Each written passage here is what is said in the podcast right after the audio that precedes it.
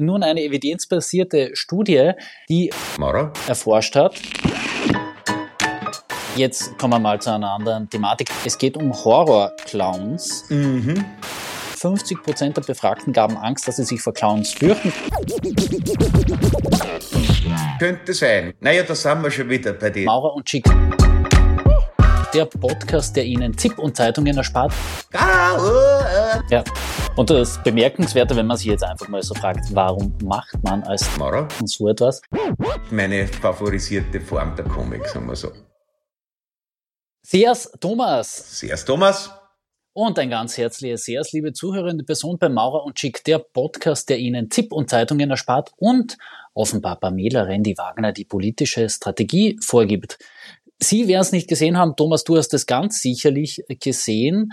Die SPÖ-Vorsitzende war da in der ZIP 2 zu Gast. Ein durchaus angriffige Performance, würde ich jetzt einmal sagen. Und tags darauf hat sie dann auch noch Hans-Peter Doskozil in den SPÖ-Parteivorstand eingeladen. Und weil ich sage, dass du beziehungsweise dieser Podcast ihr den, ähm, ich würde mal sagen, die politische Strategie vorgegeben hat, das repliziert jetzt auf unsere Episode mit dem Titel Die gute alte Zeit, als Herbert Kickel Demonstranten nur anscheit lassen wollte. Da hast du nämlich punktgenau analysiert, dass der steirische Landeshauptmann Franz Woves Randy Fagner ausgeräuchert hat wie ein Kaninchen. Und irgendwie erinnert mich ihr Vorgehen jetzt daran, ähm, ja, wie sie das eben mit Doskozil macht. Sie räuchert ihn quasi aus dem Burgenland aus, lockt ihn sozusagen aus der Reserve. Ja, ja, natürlich, wie, wie viele an sich in Höhlen lebende Lebewesen, ist er natürlich dann draußen am freien Feld verwundbar. Das, glaube ich, ist die Idee dahinter. Aber es stimmt, sie war, also das äh, ZIP-2-Gespräch, man, Armin Wolf war jetzt nicht wahnsinnig gentlemanesk zu ihr, aber ich fand das einmal eine vergleichsweise gute Performance von ihr. Also die, die geht ja da offensichtlich durch Wellen. Die war als Ministerin eine durchaus gewinnende äh, auch ähm, Fernsehperson. Dann ist sie den Kommunikationsexperten, glaube ich, des Renner-Instituts in die Hände gefallen. Dann war es eine Zeit lang nicht zum Anschauen und nicht zum Anhören. Und gestern oder vorgestern dürfte sie so geladen gewesen sein, dass sie die guten Ratschläge ihrer Kommunikationsberater wieder in den Wind geschlagen hat und dadurch eigentlich ganz überzeugend war. Zumal sie ja jetzt gar nicht eine Ansprache an das ganze Volk gehalten hat, sondern sich, glaube ich, mal vorwiegend an die SPÖ-Basis gewendet hat. Und es ist zwar der Kas sicher immer noch nicht gegessen, aber es ist einmal zumindest der Willen erkennbar, diesen Dauerzustand zwischen Verkaterung und Machtrausch mal irgendwo zu einer Entscheidung zu bringen. Ja. Mhm. Ich bin ja gespannt, in welchen Zeithorizonten wir da jetzt denken müssen, ob man jetzt unmittelbar davon ausgehen darf, dass es rasch zu einer Entscheidung kommt oder vielleicht dann doch erst nächstes Jahr vor einer allfälligen Nationalratswahl. Ähm, ja, es wird spannend werden, behaupte ich jetzt einmal. Ja, also man, man muss es ja wirklich äh, mal hinbringen als Partei, was eh hundertmal schon gesagt worden ist, äh, mit der eigentlich besten Ausgangslage. Du hast die unbeliebteste Bundesregierung der Zweiten Republik. Du hast äh, lauter Probleme, die eigentlich traditionell der SPÖ-Kompetenz zugeordnet werden. Und das Einzige, über was die Leute reden, ist, wer eigentlich antreten soll und ob sie die Richtige ist oder wenn sie nicht die Richtige ist, wer ist dann richtig. Also das ist schon performativ so, dass man meinen könnte, dass große Teile der SPÖ-Spitze im Sold der ÖVP stehen. Oder der FPÖ oder von irgendwem. Ja. Ja, ja, bei uns in Kärnten. Ja, ihr habt's gewählt und ich bin ja nicht hauptberuflich dein Sidekick, sondern eigentlich Journalist bei der kleinen Zeitung und in der Funktion habe ich mich am Sonntagabend ist kein Schand, kannst du dir ruhig dazu bekennen. Naja, also der, der, man darf auch als Journalist hauptberuflich zum Wirten gehen. Das habe ich Sonntagabend gemacht. War da in einer kleinen Bar in Klagenfurt, äh, nicht ohne Absicht, ja. muss ich natürlich dazu gestehen. Das war Kanzler Karl Nehammer angekündigt. Er wollte ursprünglich an dem Nachmittag nicht nach Kärnten fahren. Nachdem es dann ein Plus von 1,7 Prozent gegeben hat, hat er sich gemeinsam mit dem Herrn Fleischmann ins Auto gesetzt und ist zu einer Party erschienen. Das Magazin Zack Zack hatte geschrieben, es war eine Stehpartie. Das kann ich ehrlicherweise nicht nachvollziehen, denn als ich dort angekommen bin, so gegen halb zwölf oder irgendwas, konnte eigentlich niemand mehr stehen. Und das fand ich beeindruckend in Korrelation mit einem Plus von 1,7 Prozent. Naja, gut, das ist äh, gut. Was ich, was ich am interessantesten gerade am Abschneiden der ÖVP finde, ist die Fassungslosigkeit äh, auch in der ÖVP und die, die, äh, das Rätseln, warum. Ja, also es ist ein bisschen, wie der Andi Knoll damals gesagt hat, äh, als die Conchita Wurst den Song Contest, jetzt gewinnt uns die den Chance. Ja? Und die, die Innenpolitik-Forensiker aller Parteien sind jetzt damit beschäftigt, auszukriegen, wieso der zugelegt hat. Also und, und ich meine, aus der ÖVP-Sicht ist natürlich so, dass man sagt, ja, eh, passt, gut. Aber ich glaube, das, äh, das interne Rätselraten ist genauso groß wie nach einer Wahlniederlage, wo dann alle zusammensitzen und in den Gremien versuchen, die Ursachen zu finden. Also da wird jetzt gerade Wahlzugewinn nicht, aber Wahlzugewinnforschung betrieben. Ja, ähm, ich wollte ja dort eben auch Parteimanager und andere Personen dazu befragen, wie sie sich diesen Zugewinn erklären. Alles, was ich zu hören bekommen habe, waren diese Ausschnitte. Unser Kanzler, unser Martin, habe ich verstanden. Ja, man hat es gehört, zuerst wurde dem Kanzler applaudiert, er hat es dann von sich abgewendet, hat Martin Gruber applaudieren lassen, dann hat er seine Coca-Cola ausgetrunken und ist wieder gefahren. Also es war offenbar wirklich nicht am Programm, dass man da am Sonntagabend noch nach Kärnten kommen muss, so kurz war der Auftritt. Aber gut, ich glaube, man muss jede Gelegenheit zu nutzen, äh, für eine Feier nutzen, wenn man ja, ÖVP-Politiker ist derzeit. Ich, ich könnte mir auch vorstellen, dass die Kanzlerlimousine ein paar Tickets wegen überhöhter Geschwindigkeit einkassiert hat, weil man, glaube ich, sehr spät drauf gekommen ist, dass es da was äh, zu feiern gibt.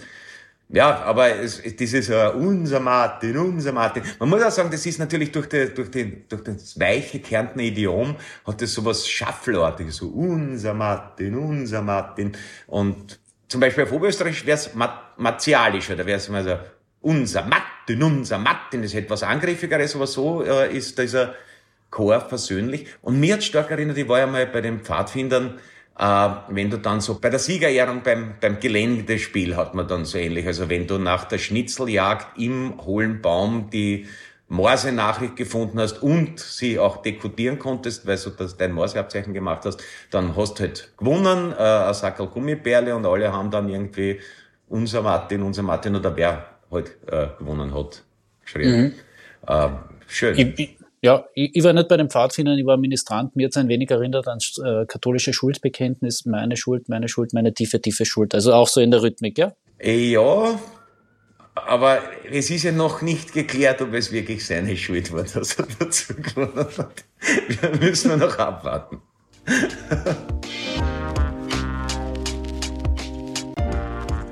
Das müsst ihr erfunden haben. Der Quatsch kann ja eigentlich nicht wahr sein. Eine Nachricht zum Weltfrauentag, die eigentlich begeistern sollte. Noch vor zwei Jahren gab es hierzulande mehr Bürgermeister mit dem Vornamen Franz oder Hans, beziehungsweise Johann, dort wo es ein bisschen urbaner geworden ist, beziehungsweise Josefs. Aktuell gibt es eben jetzt mehr Bürgermeisterinnen als Herren mit diesen Vornamen im Amt. No. Es gibt, ja, also es gibt mittlerweile 119 Bürgermeisterinnen. Die Franz und Hans sind zusammengezählt nur mehr 111 und die Josefs, die Ortschefs sind, sind es nur mehr 109 an der Zahl. Aber und so, so die, die Kevins und die Patricks und die Joels sind noch nicht in einer relevanten Größe in den Bürgermeisterämtern. Sie, Sie sind noch nicht so wirklich drinnen und man muss ja auch dazu sagen, die Statistik lügt an dieser Stelle ein wenig, beziehungsweise sie spielt den Frauen sozusagen in die Hände. Es gibt nämlich heute ein Drittel weniger Josefs im Amt als noch im Jahr 2016. Na schau, würde es äh, mit, wird sonst bereits der Gleichstand oder sogar der, die Überlegenheit der weiblichen Bürgermeister sein? Es ist einfach, weil dazwischen diese also es gab eine Generation, wo alle Josef und Franz und Hans Kassen haben, dann eine, wo niemand so Kassen hat. Und leicht wohlstandsverwahrloste Bildungsbürger wie ich haben ihre Kinder dann tendenziell wieder mit solchen Namen ausgestattet. Das heißt, die nächste Welle an Hensen, Franzen und äh, Ferdinands wird kommen. Ja, aber tatsächlich zeigt auch diese Statistik, so lustig man sie finden kann, noch einiges an der strukturellen Benachteiligung von Frauen in Österreich auf. Meine Kollegin Barbara Haas hat dazu einen wirklich lesenswerten Leitartikel verfasst und auch gemeinsam mit der Kollegin Veronika Dollner haben sie fünf Thesen geschrieben, wie man zu ein bisschen mehr Geschlechtergerechtigkeit kommen könnte. Wir verlinken Ihnen das in den Shownotes. Ähm, wir haben uns ja ein bisschen im Thema Frauentag auf ein anderes Thema fokussieren wollen, und zwar die Gesetzgebung in den USA. Und du hast da im südlichsten Bundesstaat in Texas schon ein Spezifikum gefunden, das man jetzt nicht nur lustig äh, bearbeiten kann, sondern eigentlich wirklich sehr ernsthaft anfliegen muss. Ja, man muss sagen, äh, dass offensichtlich viele Republikaner äh, den Roman Handmaid's Tale von der Margaret Atwood, also den Roman werden sie nicht gelesen haben, aber die Fernsehserie nach dem Roman als Gebrauchsanweisung verstanden haben. Anders ist es eigentlich nicht erklärlich. Ist halt Teil dieses allgemeinen Kulturkampfes, dass man halt sozusagen versucht, alles auf maximale Emotionalisierung zu treiben, dieser, dieser christlich-nationalen Werte. Und es ist in Texas zum Beispiel Abtreibung mittlerweile illegal. Du kriegst sogar eine Belohnung, wenn du bei der Polizei meldest, dass du den Verdacht hast, dass jemand vielleicht woanders eine Abtreibung hat vornehmen lassen. Und das gilt selbstverständlich auch äh, nach Vergewaltigungen. Und da bin ich auf diesen einen Fall gestoßen, also äh, mir nicht bekannt, ob es dann wirklich zu einer Schwangerschaft geführt hat, aber da hat jemand zwei Schwestern und den Freund von der einen äh, erschossen und dann die, ich glaube, zehnjährige äh, vergewaltigt, na, zwölfjährige vergewaltigt. Und sollte die schwanger geworden sein, würde sie im Fall einer Abtreibung nach texanischem Gesetz in Häfen kommen. Oder vielleicht gibt's einen freundlicheren Häfen für Minderjährige, glaube ich in Texas eher nicht. Und das ist schon von einer Perversität, die auch abseits des Weltfrauentags ein bisschen atemberaubend ist. Und leider äh, halt, nachdem vor allem die US-Republikaner vielen rechten Parteien in der westlichen Hemisphäre den Takt vorgeben, würde ich nicht ausschließen, dass ähnliche Forderungen sich auch anderswo erheben werden. Daher gibt es eben nicht nur am 8. März ein wenig für die Gleichberechtigung zu kämpfen, sondern halt auch an den anderen 364 Tagen im Jahr. Mhm, außer man ist äh, Republikaner. Zu den Republikanern äh, kommen wir noch später. Ähm, jetzt kommen wir mal zu einer anderen Thematik, die da aber auch ein bisschen reinfliegt. Ähm, es geht um Horror-Clowns. Mhm. Naja, da sind wir schon wieder bei den Republikanern, ja, weil wir, ich glaube, der, nah dran, der 45. US-Präsident äh, fällt eindeutig in die Kategorie Horror-Clown.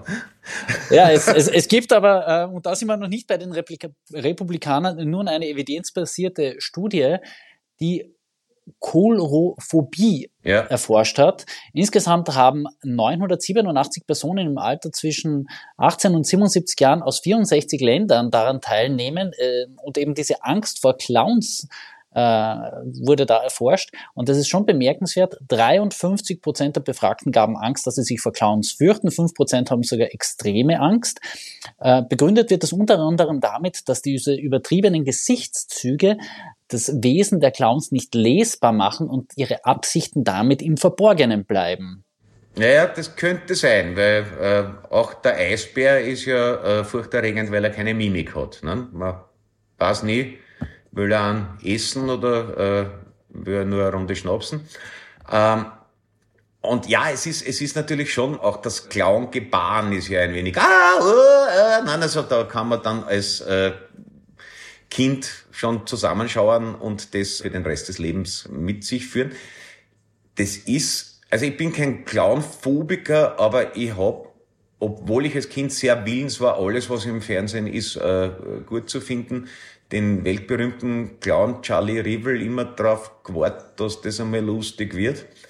War, war das der Enrico oder der Habakuk? Oder eh? Nein, nein, Charlie Rivel war immer zu Gast in den großen Sonntag, Sonntagabendshows. Das war damals der berühmteste Clown der Welt. Warum, weiß ich nicht. Und Enrico war, den, den, der war berechenbar. Den, ja, soll ich sagen, soll ich sagen? Hm. Da hat man gewusst, was kommt. Und Charlie Rivel hat meistens irgendwie am Fuß einer Leiter traurig Geige gespielt oder so. Und das, also, müsste man vielleicht nochmal äh, einer, einer ähm, so wie man manche Bücher wieder liest, vielleicht müsste man mal ein äh, Charlie Rivel Video einziehen. Aber ich glaube, wird mich nie rocken. Und ich weiß auch, dass einmal, als ich als Kind im Spital war, dann so ein äh, Clown-Besuch war und ich mir nur gedacht habe, lasst mich in Ruhe, ich bin krank. Also es ist nicht meine favorisierte Form der praktizierten Komik, sagen wir so. Äh, bemerkenswert an der Studie ist übrigens, dass jüngere Menschen vermehrt diese Angst vor Clowns haben im Gegensatz zu älteren. Man führt das auf das kulturwissenschaftliche Phänomen zurück, dass es eben in den letzten Jahren mehrere Clowns in Filmen gegeben hat, die jetzt nicht unbedingt die positivsten besetzten Charaktere waren. Ähm, mhm. Stephen King-Verfilmungen mit dem It-Clown, ja. äh, beziehungsweise auch aus den Batman-Verfilmungen heraus der Joker, der jetzt, mm, ja, auch nicht unbedingt der positivste Clown gewesen ist. Ähm, welcher ist denn dein Horrorclown schlechthin? Ja, wie gesagt, ich habe es ja äh, ein bisschen. Äh, äh, du hast schon gespoilert, gesagt. unser nächstes ja, Thema meinst Ja, Verzeihung. Äh, aber, also, aber schon die, die groteske, dicke Schminke und das verrückte Gebrabbel und die argen Haare. Ich bleib äh, auch, auch die, die merkwürdigen, äh, sackartigen Anzüge und der doch äh, bis zum Skrotum reichende Schlips. Also das ist für mich erfüllt alle klassischen Kriterien des Horrorclowns äh, bei Donald Trump. Ja. Gut, dann kommen wir auf unser nächstes Thema zu sprechen. Du hast ihn jetzt schon geoutet, Donald Trump, den Menschen, den du jetzt relativ exakt als Horrorclown definiert hast. Er und der Fox News Moderator Tucker Carlson liefern da gerade ein bisschen Inhalt für eine Seifenoper, würde ich jetzt einmal sagen. Es geht um Chatprotokolle, es geht um Videos. Beinahe klingt es ein bisschen österreichisch, hat dann aber noch andere Dimensionen, vor allem weil es eben um den Sturm des Kapitols geht und Auswirkungen auf die nächste Trump-Kandidatur ums Amt des US-Präsidenten haben könnte. Naja, es, es, ist ja sehr umfangreich. Also die Fox News, also beziehungsweise der Inhaber Rupert Murdoch, der dort praktisch alles bestimmt und der äh, weltweit äh, für sehr viel reaktionäre Publizistik zuständig ist, die haben den äh, erstens die Geschichte, dass die Wahl gestohlen war, eisern perpetuiert. Also wenn du, wie viele US-Amerikaner ausschließlich Fox News schaust, Glaubst du, wie glaube ich 60 Prozent der Republikaner, dass die Wahl gestohlen wurde, was ein totaler Blödsinn ist, weil es sicher die bestuntersuchte Wahl in der Geschichte der Vereinigten Staaten war, genau aus dem Grund. Und unter anderem haben sie auch von einem verrückten Polsterhändler in Umlauf gebrachten Theorie gefrönt, dass die Wahlmaschinenherstellerfirma Dominion heißt die, die Wahlautomaten manipuliert hat, um genau dem Donald Trump den Sieg zu stehlen. Und Dominion hat irgendwie gesagt, so es ist nicht mehr lustig und hat äh, Fox News auf, ich glaube, 1,3 oder 1,7 Milliarden Dollar geklagt. Und im Zuge dieser Untersuchungen sind die internen Mails der äh, Fox News Hosts aufgekommen, nämlich all derer, die da besonders äh, diese Theorien geschürt haben, also äh, Tucker Carlson, Laura Ingram, dann der Sean Hannity, und die haben untereinander ganz ungeniert geschrieben, natürlich ist das alles ein Blödsinn. Natürlich äh, auch Tucker Carlson hat sogar geschrieben, Donald Trump, there is no upside to Donald Trump. Also sie wussten, dass sie da einen, einen Verrückten unterstützen und dass das alles eine Lüge ist und dass das zur maximalen Spaltung der Gesellschaft beiträgt. Aber sie haben es vor allem gemacht, weil sie draufgekommen sind, dass ihnen die Wähler davonlaufen. Die Wähler wollten hören, dass die Wahl gestohlen ist. Und dann gibt's ein paar andere ultrarechte Fernsehsender, die noch deutlich kleiner sind als Fox. Und die haben einer gesagt, dass die Wahl gestohlen ist. Und dann sind sie draufgekommen, ihre Zuschauerraten brechen ein, weil die Leute sich äh, die richtige Wahrheit dort abholen wollen, wo sie auch gesagt wird, ja, und nicht durch lästige Fakten getrübt. Und deswegen hat man das gemacht. Und es könnte Fox News das Knack brechen weil ankommen, also über, jedenfalls über eine Milliarde Dollar steckt auch der Konzern nicht ohne weiteres weg. Der Eigentümer, der Murdoch, hat sich schon abgeseilt und der Carlson hat jetzt sozusagen im Versuch, eh klassisch trumpistisch, auf, äh, wenn man mit einer Lüge in Bedrängnis kommt, eine noch groteskere Lüge draufzusetzen, hat er jetzt Video-Footage veröffentlicht, die er bekommen hat, weil es wird immer komplizierter. Äh, es gibt den, äh, den House Speaker, wichtiger Job. Die Republikaner haben ja da jetzt die Mehrheit. Und das war dieser Kevin McCarthy, der, glaube ich, in zwölf Wahlgängen nicht gewählt genau. wurde, weil die Ultrarechten in seiner Partei wen, nur einen schärferen Hund haben wollten. Und der dann äh, in einem totalen Striptease-Poker denen allen Zugeständnisse gemacht hat. Und eines davon war, dem Tucker Carlson die Gesamtfootage vom äh, 6. Jänner zukommen zu lassen. Und da hat sich der jetzt alle Szenen ausgeschnitten, in denen nichts passiert, um zu beweisen, dass da nichts passiert ist. Was in seiner Dreistigkeit fast schon wieder bewundernswert ist. Also Das ist, weiß nicht, wie wenn dann ein Doku über den Zweiten Weltkrieg drehst, in der du nur äh, deutsche Soldaten zeigst, die in der Tiger Würsteln braten und äh, Heimatlieder singen, was sicher auch vorkommen ist, aber nicht ganz den Zweiten Weltkrieg abbilden würde.